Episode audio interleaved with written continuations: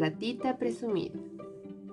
Érase una vez una rata muy trabajadora que tenía por hija una ratita muy presumida, a la que le gustaba pasarse el día estirándose los bigotes y tostándose al sol. Un día la rata, mientras volvía de trabajar, se encontró en el suelo un objeto muy brillante. Era una moneda de oro. Con ella podría hacer tantas cosas. Pero como lo que más le importaba en el mundo a la rata era su pequeña ratita, decidió darle esa moneda de oro a su hija. Esta moneda es para ti. Con ella podrás comprar lo que desees para convertirte en una ratita de provecho. Cuando la ratita presumida recibió aquella moneda, se fue contenta al mercado del pueblo y a pesar del consejo de su madre, en vez de invertir ese dinero en un buen negocio, se compró la mejor cinta del mercado para hacerse con ella un buen lazo que se colocó en la colita. Mira qué elegante estoy. Con este lacito todo el mundo me admirará y querrá hacer negocios conmigo. Y es verdad.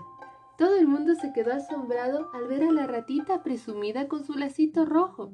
Parecía toda una ratita de mundo. De camino a casa, la ratita presumida se cruzó con el gallo, que muy asombrado le preguntó. Justo es eso lo que estoy buscando. Mm, un poco de elegancia para mi granja. ¿Quieres trabajar conmigo?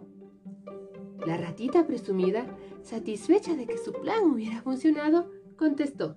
Depende. ¿Tendré que levantarme muy pronto? Cuando el gallo le contó cómo funcionaba la granja y cómo cada mañana se levantaba al amanecer, puso cara de horror. Ni hablar, no me gusta madrugar. Poco después se cruzó con un perro cazador. Cuando vio a la ratita tan elegante, pensó que sería buena compañera para las cacerías. Así tendría alguien con quien hablar. ¿Pero tendré que correr contigo por el campo persiguiendo conejos? Eso debe ser de lo más agotador, ni hablar. Al ratito apareció por ahí un precioso gato blanco.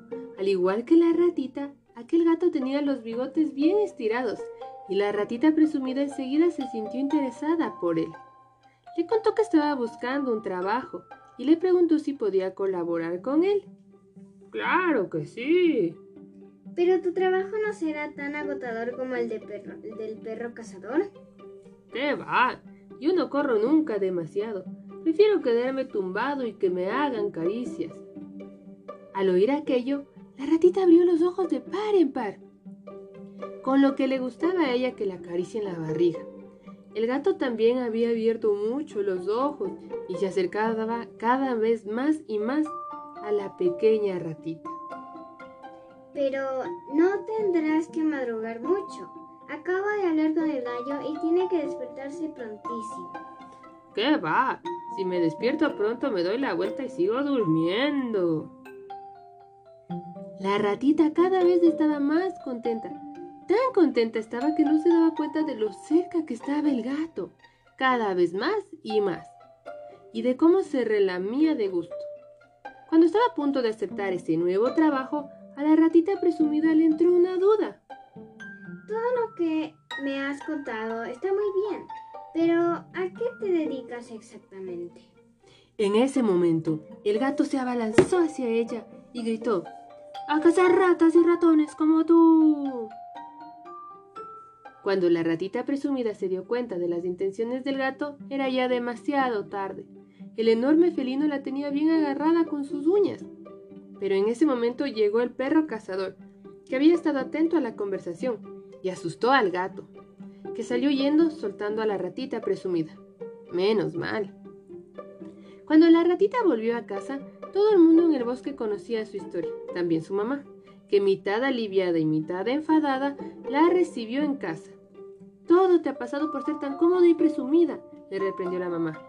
¿Cuándo te harás una ratita de provecho? La ratita no dijo nada. Había aprendido una buena lección. Para más cuentos, dale like a la página de Tu Vida.